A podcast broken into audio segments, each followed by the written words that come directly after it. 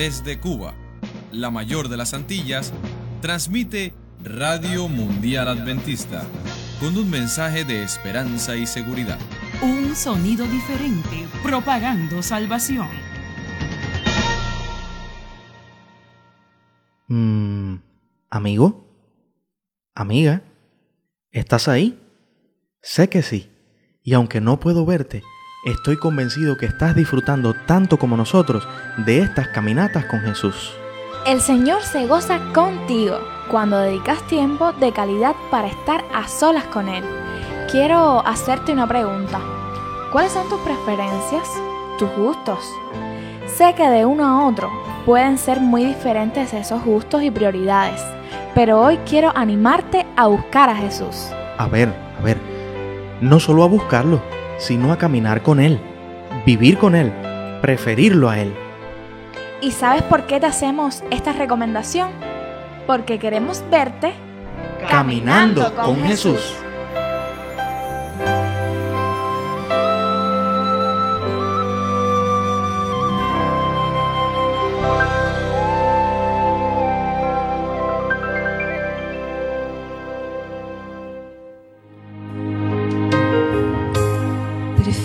A mi Cristo, sublime don, cual el mundo no ha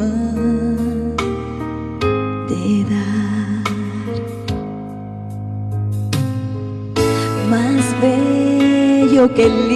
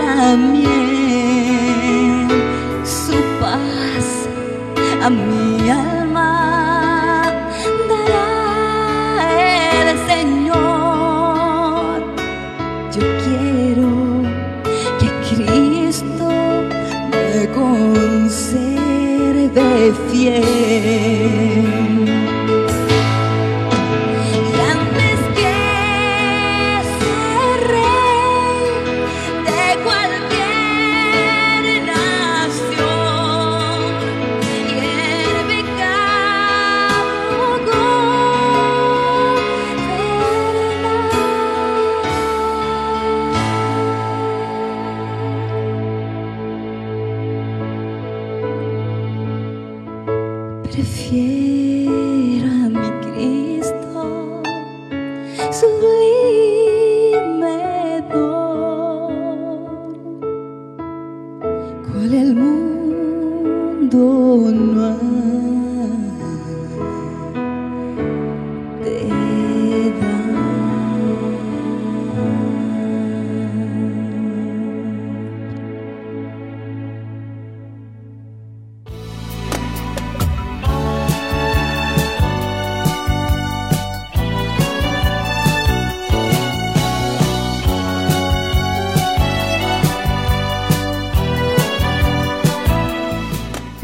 Dicen cosas por decirlas, pero nosotros te hablamos con franqueza.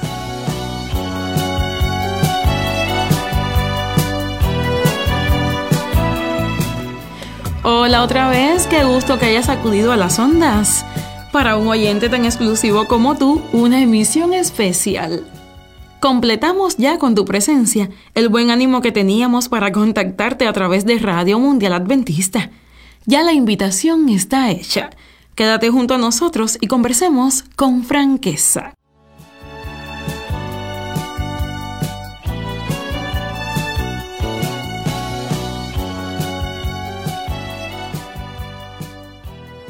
Cuando hablaba de una emisión especial me refería a nuestro tema de hoy. La palabra habla por sí sola. Calidad. Comienzo con una historia. El joven príncipe vivía atormentado a causa del defecto físico que padecía. Al mirarse en el espejo y compararse con los demás, comprendía que no podía ser feliz con esa fea joroba. Cuanto más lo pensaba, más lo dominaba el deseo de tener una espalda recta. A veces, en su frustración, iba hasta el jardín de su palacio y allí se colocaba delante de la estatua de un atleta que adornaba el parque. Y en su contemplación solitaria, el príncipe se decía, ¿quién pudiera ser como él, tan bello, tan esbelto? En una de sus frecuentes contemplaciones, el príncipe tomó la resolución de observar cada día la estatua. Y entonces se propuso que se esforzaría por enderezarse para tener una buena espalda. Las semanas y los meses fueron pasando y aquella contemplación diaria y aquel esfuerzo constante fueron produciendo el milagro. El caso es que la estatua estaba en alto y el príncipe para poder observarla tenía que erguirse lo más que pudiera. Pronto, todos lo notaron en la casa. El príncipe ya no era el mismo, su rostro era otro y su espalda también. Pero él persistía en su contemplación de la estatua, hasta que llegó el día cuando la joroba desapareció del todo. Tal vez la joroba del príncipe ilustre la condición de cualquier joven o persona adulta o anciano en general que ande con una desventaja o una situación de inferioridad. Tal vez esta historia ilustra tu condición en este día, en este momento. Tal vez estás buscando el modo de superarte y de salir adelante. A menudo puedes sentirte impotente, incapaz o que te faltan fuerzas o dinero y en tal caso te puede hacer muchísimo bien observar buenos ejemplos que te impulsen hacia la calidad. Los hechos pequeños de la vida podrán parecer sin importancia a primera vista, pero son ellos los que en última instancia deciden la calidad o el éxito de una persona. Puede que pienses que para la estructura moral de tu vida no tiene gran valor el más pequeño de tus hábitos. Permíteme decirte que te equivocas harás bien en considerar que así como son las horas las que forman los siglos, así también son los pequeños actos, los pequeños sentimientos, los que deciden el fracaso o el éxito, la mediocridad o la excelencia de una persona. Fíjate bien, algunos escuchan la palabra calidad y enseguida piensan en ropa y calzado de marca, porque piensan que la calidad es lo que nos ponemos, cuando en verdad la calidad es lo que somos, lo que llevamos por dentro. Campos de la vida diaria en los que podemos tener calidad. Son tantos como las tareas y experiencias que nos pueden ocurrir. Por poner algunos ejemplos, podemos hablar de la calidad cotidiana. Si nos toca realizar algún trabajo en casa, entonces vamos a hacerlo lo mejor posible, porque eso nos hará sentir útiles y preparados para servir. Si vamos a presentarnos a un examen, ¿por qué conformarnos con aprobar simplemente si tal vez pudiéramos lograr el máximo de puntuación? si vamos a hacer un favor a alguien, pongamos todo nuestro empeño en dar el acabado a lo bueno que estamos haciendo. Las cosas a medias, cuando pudiéramos dar más, carecen de valor.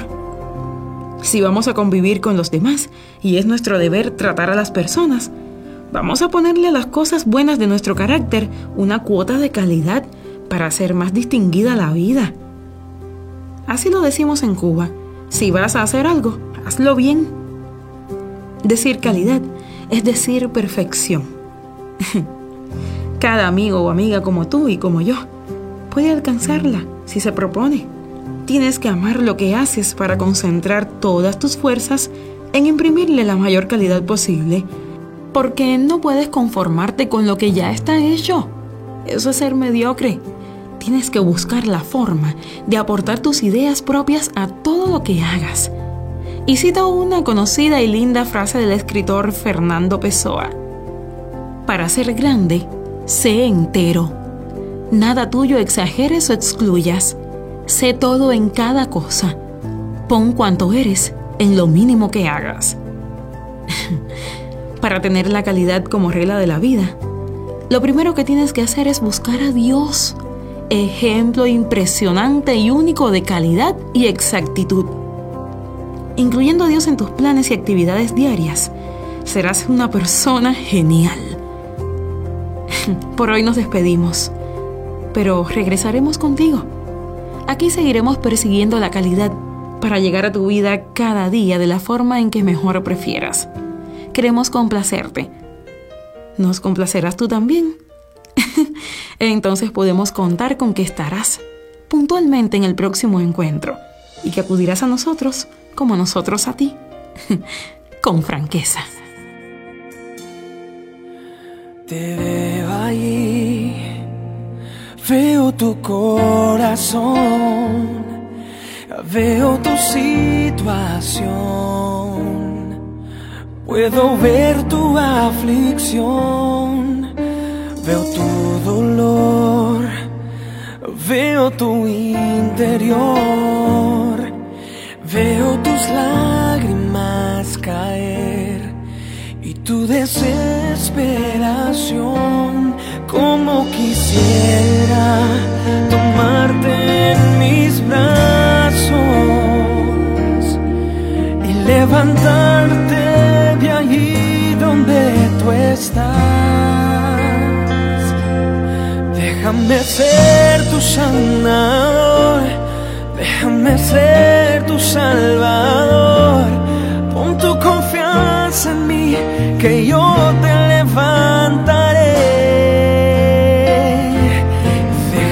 ser tu protector, déjame ser tu ayudador.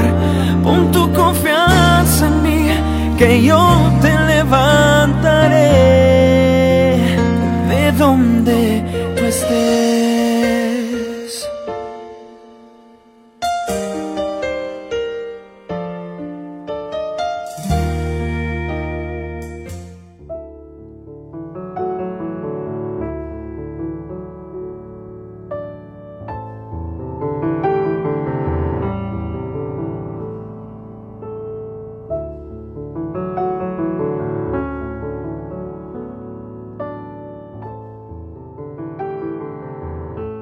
Hablar con Dios. Es un tiempo donde Dios se expresa, porque también puede escucharte. Hablar con Dios. Él te hace esta promesa para tu día de hoy.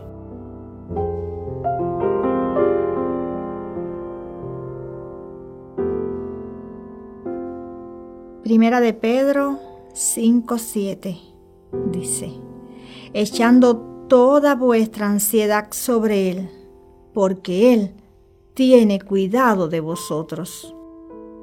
Hoy estamos orando para que Dios resuelva ese problema que te quita el sueño. Querido Dios, permite que tu paz, que calma la tormenta, en este día llegue a cada corazón angustiado, atormentado por una situación que solo tú le puedes dar liberación. Pon en la mente del hijo y la hija que te está escuchando en este instante que tú tienes poder que así como calmaste la tormenta en el mar, puedes calmar la tormenta que está pasando en este instante. Oh Padre Santo, cuántas cargas, cuántas luchas, cuántas vicisitudes, cuántos problemas que se escapan de nuestras manos.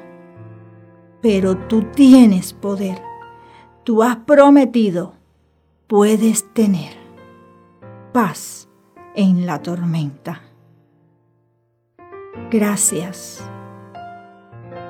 porque cuando tú pasas, hay paz y disipas la tormenta. En el nombre de Jesús, que te lo estamos suplicando. Amén.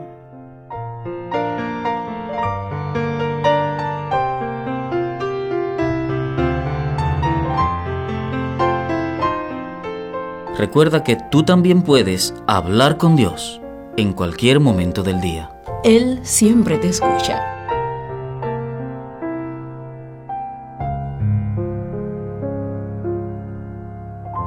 Fue un placer. Estaré orando por ti.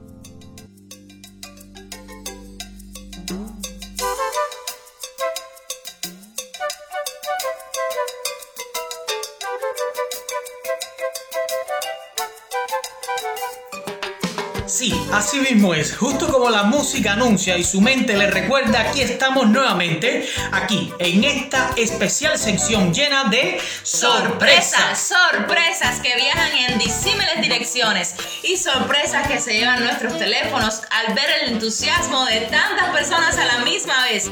Tenemos que decirles, hoy estaremos también compartiendo micrófonos con tres ganadores y hacemos la primera llamada. En línea casi tenemos... Tino Lady Medina, te estamos llamando desde La Habana y tú estás respondiendo desde Santiago de Cuba. Dime, ¿cómo estás? Estoy bien, gracias a Dios. ¿Y qué tienes para decirnos? Quiero decirle a los jóvenes y amigos que nos escuchan que hay alguien que les ama mucho. Es Jesús, el tierno amigo que sus manos hoy te extiende, porque Él es para el mundo la esperanza y la verdad. Jesús es para ti. Gracias, gracias, Ino Lady. Dios te bendiga. Te abrazamos. Muchísimas felicidades y linda noche para ti.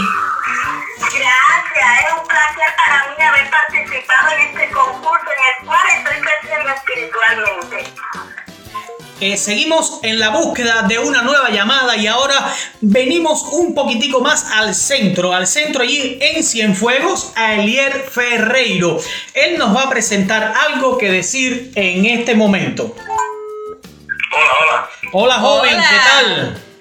Bien, ¿ustedes cómo están? Gracias a Dios, todo bien. Ante todo, decirte que muchísimas felicidades por ser ganador de esta noche. Óigame, muchas gracias. Gracias a Dios por formar parte de esta gran familia también. En esta noche me uno a la locución de este espacio y es un gran placer para mí anunciarle a todos los amigos oyentes los ganadores de la noche de ayer. Ellos son, desde Santiago de Cuba, Ladies Medina. Desde Guantánamo tenemos dos ganadores. Ellos son Dalmi Usar y Amari Reyes. En San Miguel del Padrón, a Yadira Valle. Y en La Habana Vieja, a Luis Adolfo. Desde la región más oriental de nuestro país, Guantánamo, tenemos a Ángel Rodríguez. Y desde Cárdenas, a Lady Laura. A todos ustedes, ¡Felicidades! Gracias Elier por estar en línea con nosotros. Muchas gracias a ustedes por invitarme y que todos puedan disfrutar de sus premios, pero sobre todo sigan ganando en conocimiento aquí en el Kit del asunto. Muy bien, Elier, gracias y felicidades una vez más para ti. Buena noche. Muchas gracias, que Dios les bendiga mucho y que esta semana de evangelismo sea de grandes bendiciones para todos. Bueno. Ahora en esta ocasión nos estamos moviendo hacia una tercera llamada, la última llamada de esta ocasión. Esta vez será contestada por Lady Laura, una jovencita en la ciudad de Cárdenas. Hola, Hola. muchacha, ¿qué tal? Dios te bendiga. hola, muy buenas noches y bendiciones para todos los hermanitos de este bendecido grupo. Qué alegría escuchar tu voz, Lady Laura. ¿Qué tienes para decirles a los jóvenes? Bueno, Manu, en esta noche quiero decirle a todos los jóvenes que es un gran placer esta linda oportunidad. Verdaderamente una semana muy especial. He aprendido a ver a Jesús al lado mío, en las enfermedades, en el luto, escuchar cómo está conmigo en medio de la soledad. Por eso hago invitación a todos los hermanitos que nos escuchan. Presten mucha atención porque Jesús Camina conmigo. Qué bien, gloria a Dios. Muy bien, Lady Laura. Así mismo es Jesús camina conmigo y hasta donde tú estás, espero que Él también llegue y te abrace porque nosotros no podemos hacerlo, pero es nuestro verdadero sentir. escogidos de una manera especial. Bendiciones. Nos despedimos de esta llamada y a continuación nosotros seguimos allí. Ah, bueno, las llamadas llegan y se nos quieren comunicar con nosotros, también es el kit del asunto.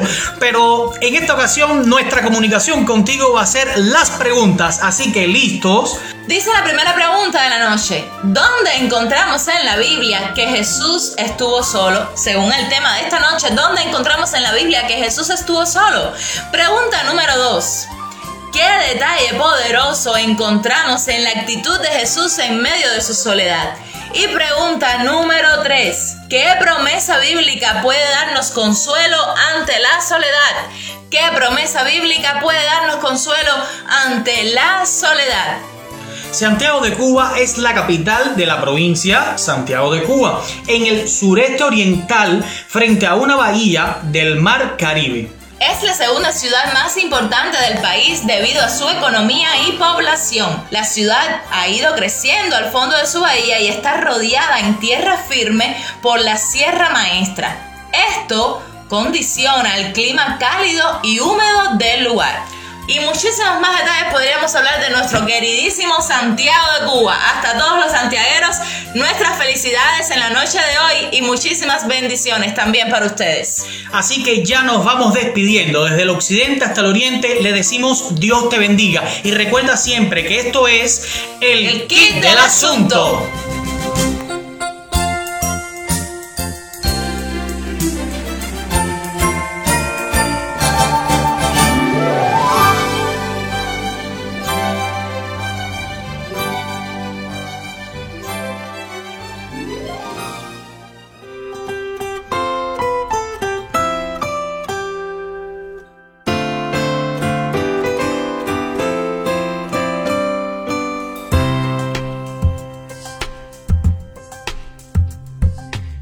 Y ahora, querido amigo que nos escuchas, el programa Jesús para ti se complace en presentarte el mensaje del Señor en una palabra de aliento y fuerzas para tu alma.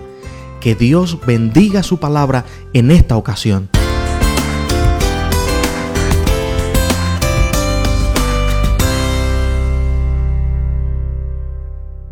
Saludos mi querido amigo, amiga oyente. Estamos felices de estar compartiendo esta semana de conexión con Jesús. ¿Me permites orar contigo en esta ocasión? Querido Padre que estás en el cielo, muchas gracias te damos por darnos la oportunidad de encontrarnos con amigos tan especiales durante todas estas noches. Y ahora pedimos que tu Espíritu ilumine nuestras mentes para entender el mensaje de esta ocasión. En el nombre de Jesús. Amén. Me gustaría comenzar haciéndote una pregunta.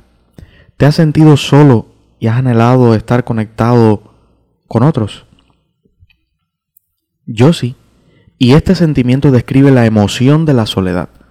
Otras palabras que las personas usan para describir la soledad incluyen sentir un vacío, sentirse alejados, excluidos o separados. Puedes sentir soledad cuando estás físicamente solo y también puedes sentir soledad incluso en compañía de otros.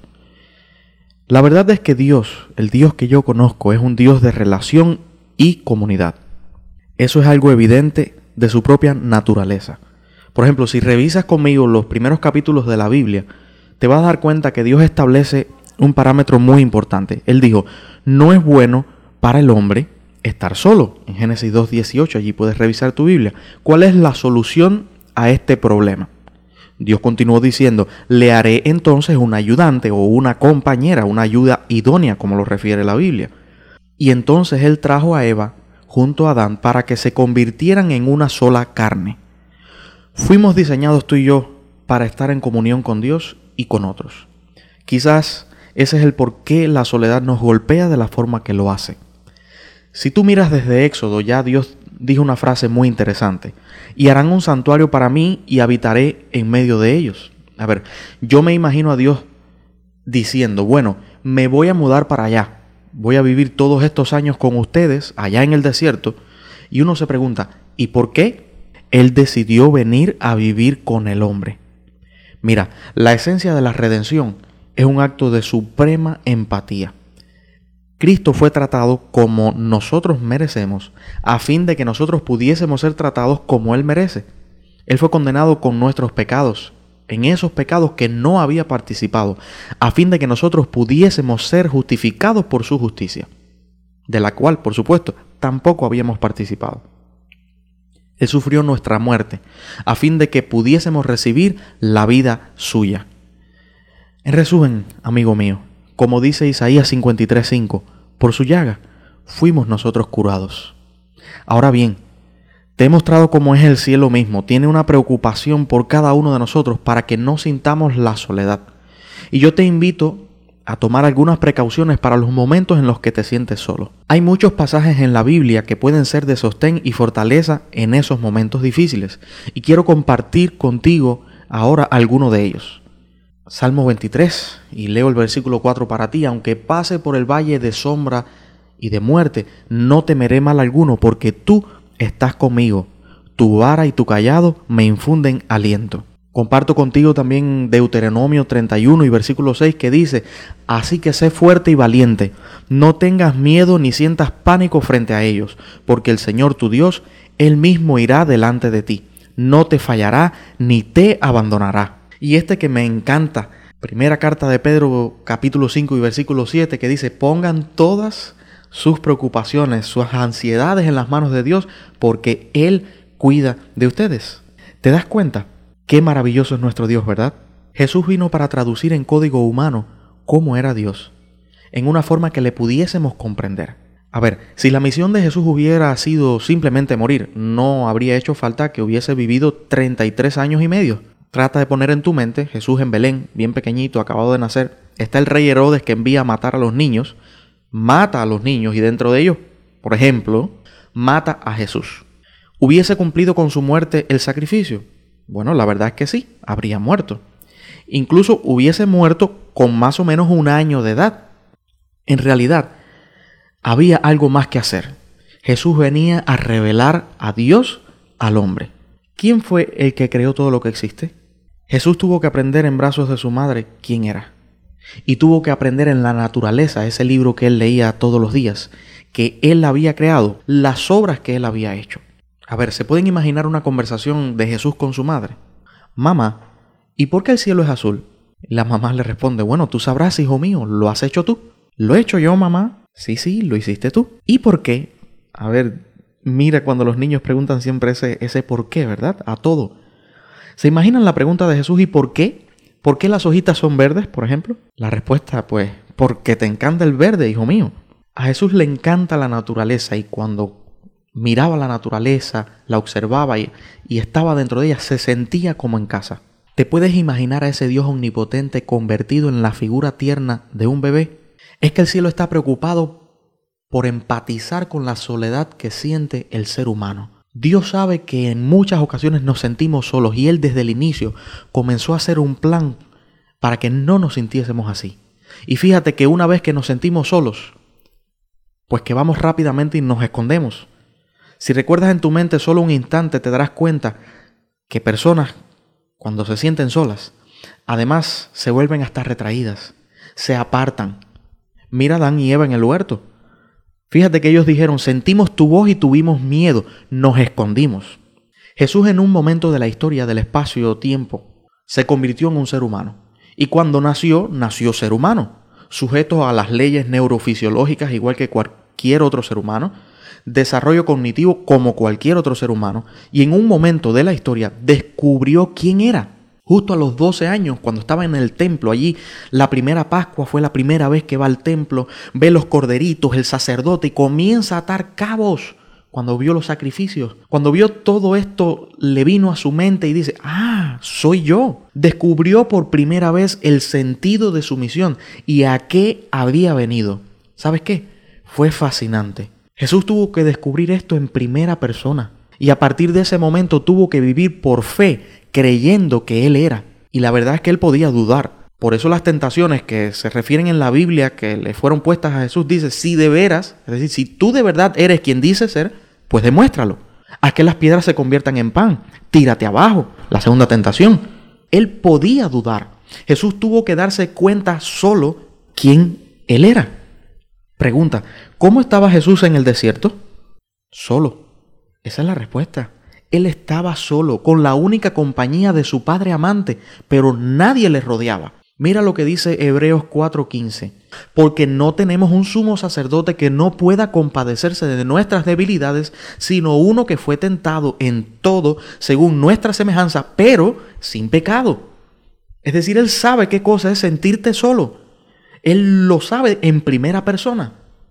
Y en este pasaje que acabo de leer de Hebreos capítulo 4 y versículo 15, la palabra usada para compadecerse, la original es el verbo simpatizar.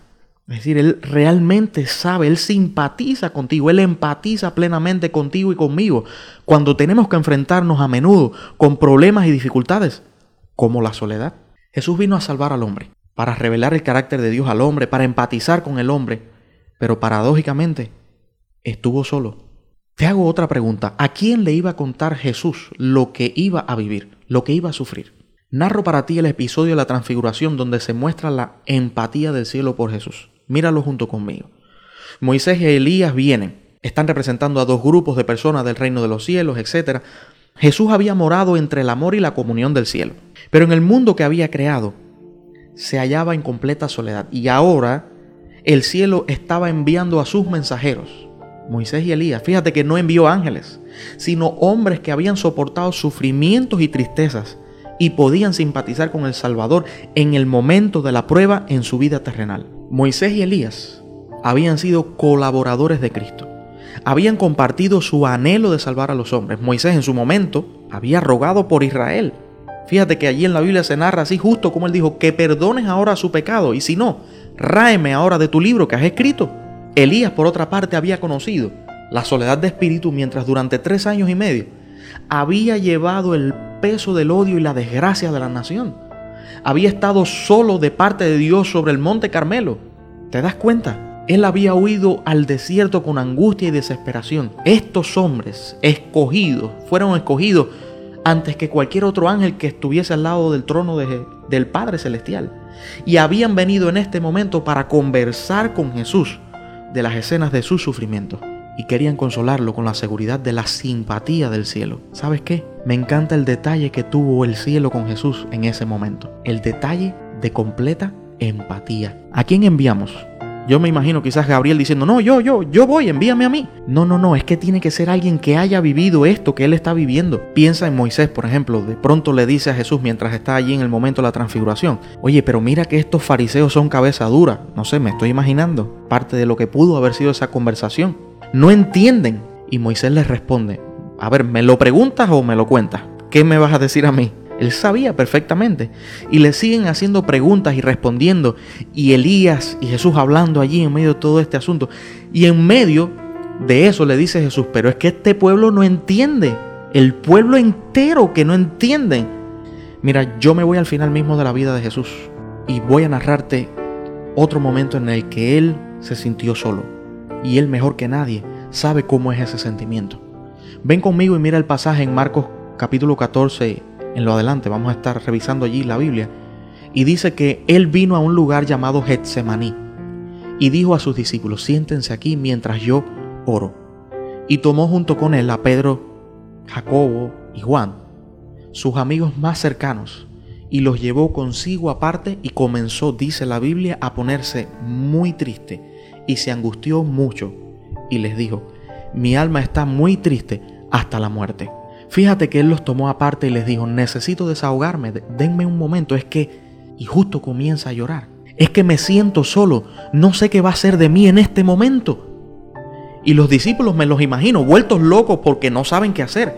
Ya están acostumbrados a ver a Jesús, que Él es el que ayuda al triste, al desesperado, al angustiado, y de momento lo ven completamente desplomado, sin fuerzas. Triste, bien triste. Mira, estos tres discípulos eran los compañeros más íntimos de Jesús.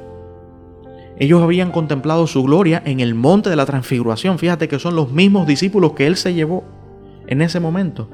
Habían visto a Moisés y Elías conversando con él. Habían oído la voz del cielo que habló directamente en esa ocasión.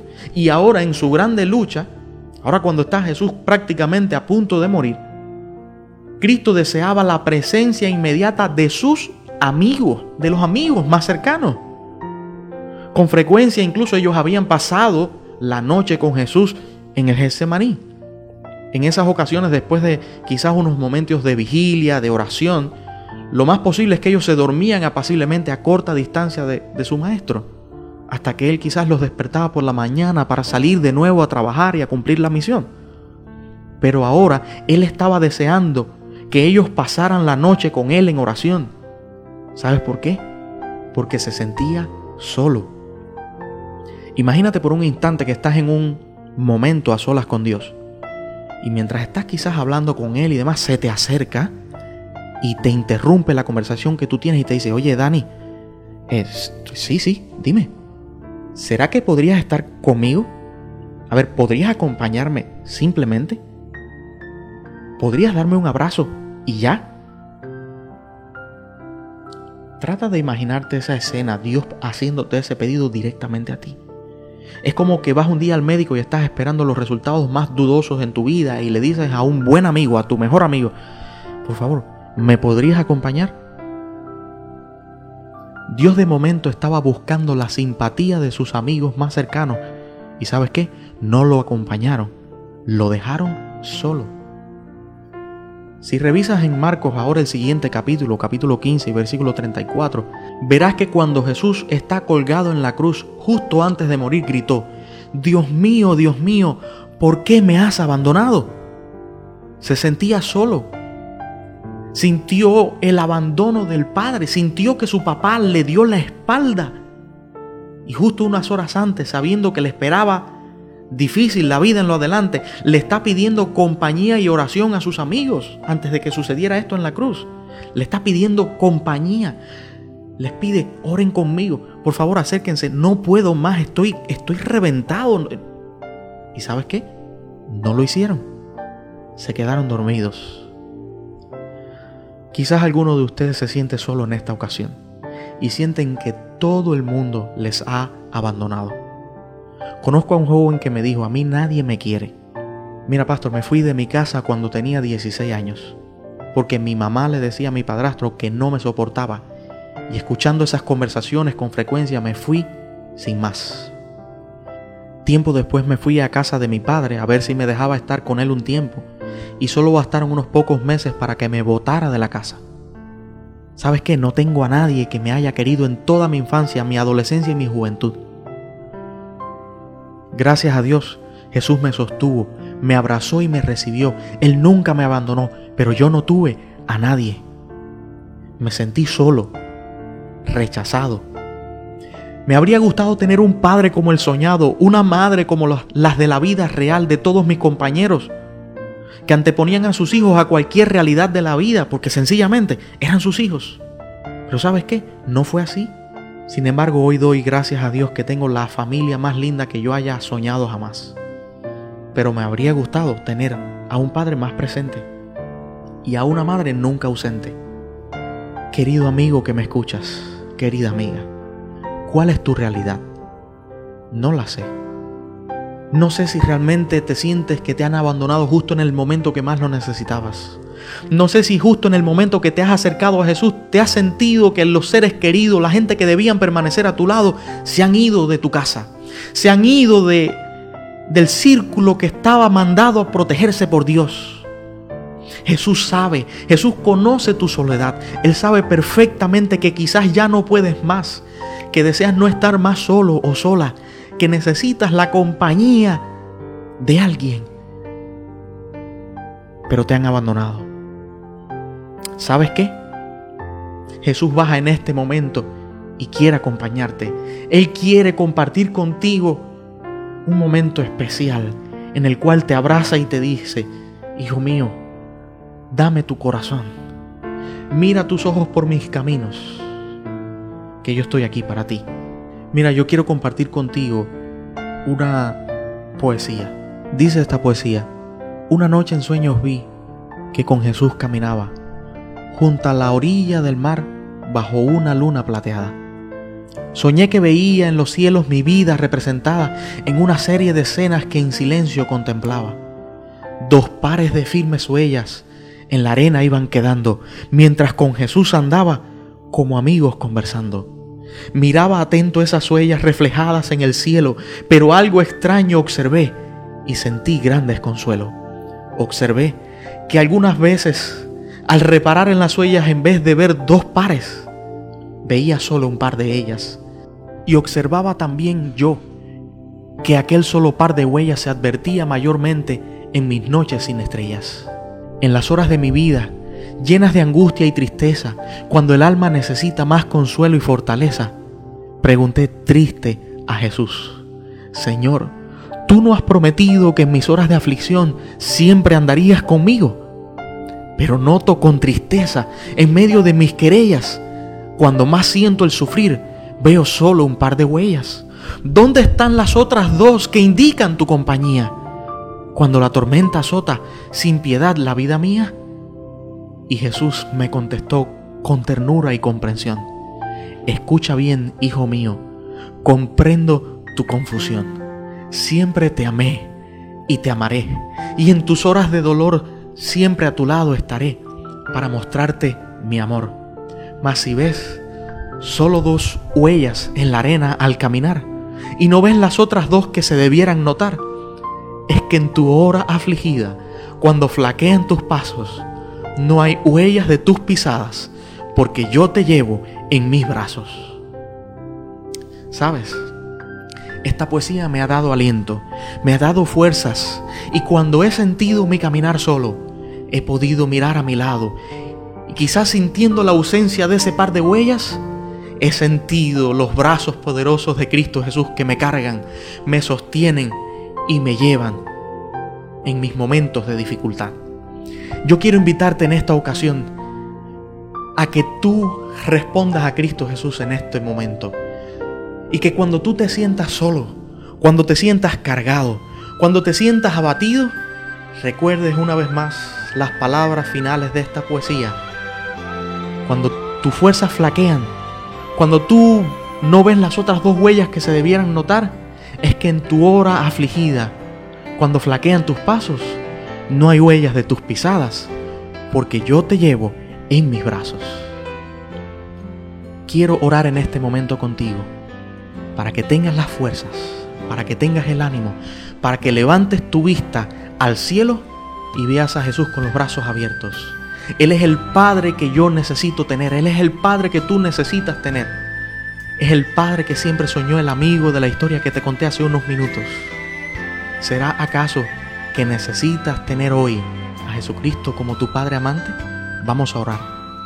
Querido Padre que estás en el cielo, en este momento estoy poniendo delante de tu presencia a este joven, a esta joven, a este amigo, a esta amiga, que te están buscando con todo su corazón. Están participando de este mensaje, de esta palabra especial de aliento y consuelo, pero sienten, sienten Señor que están caminando solos.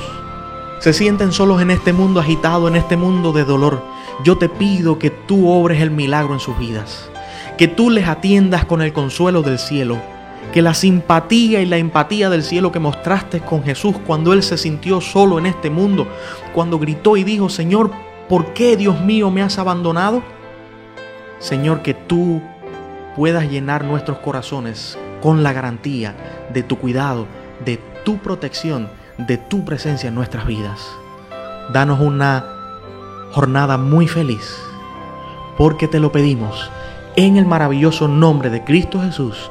Amén y amén.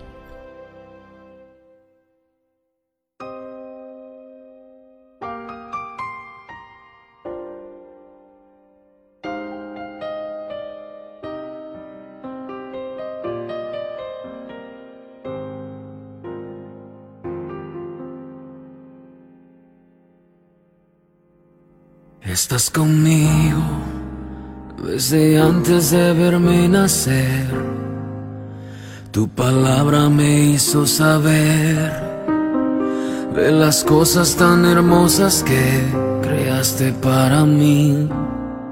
Es asombroso que en tus planes me encontrara yo, alcanzando tus propósitos en mi vida puedo a diario ver que marcas el camino.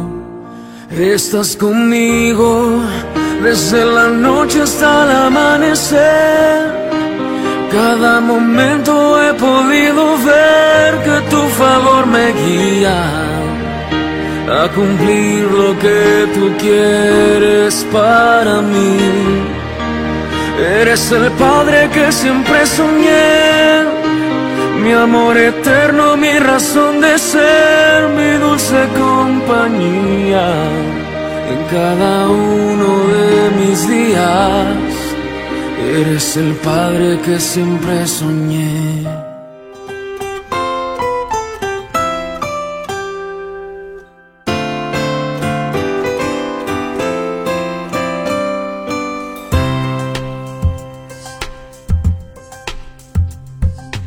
Esperamos que este programa haya sido de bendición para tu vida. Compártelo con familia y amigos y recuerda, lo único que realmente importa es verte feliz abrazando a Jesús.